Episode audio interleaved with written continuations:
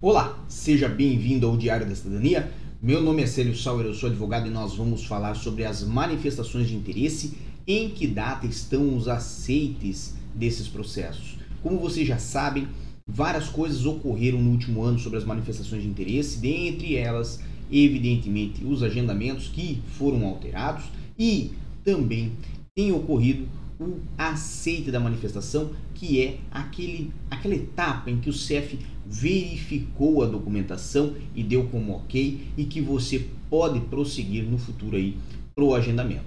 Hoje, no dia 29 de outubro de 2021, nós temos aceites no dia 10 de julho de 2020, ou seja, manifestações de interesse que foram feitas no dia 10 de julho de 2020.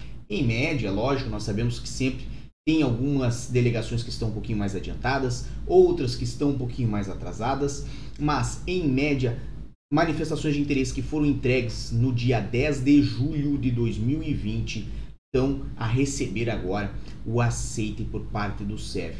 De um modo geral, após o aceite, você vai ter que aguardar para que o CEF lhe convoque para o agendamento. E aí, quando for convocado, são apenas 10 dias que você tem para acessar o portal SAPA, fazer o seu agendamento e depois comparecer ao CEF, entregar a documentação e aceitar a ter aí a sua residência em Portugal. De um modo geral, para mais informações como essa, acesse www.diariodacidadania.com ou o meu Instagram, o arroba Célio Sauer, que está aqui do lado. Um grande abraço a todos, muita força e boa sorte.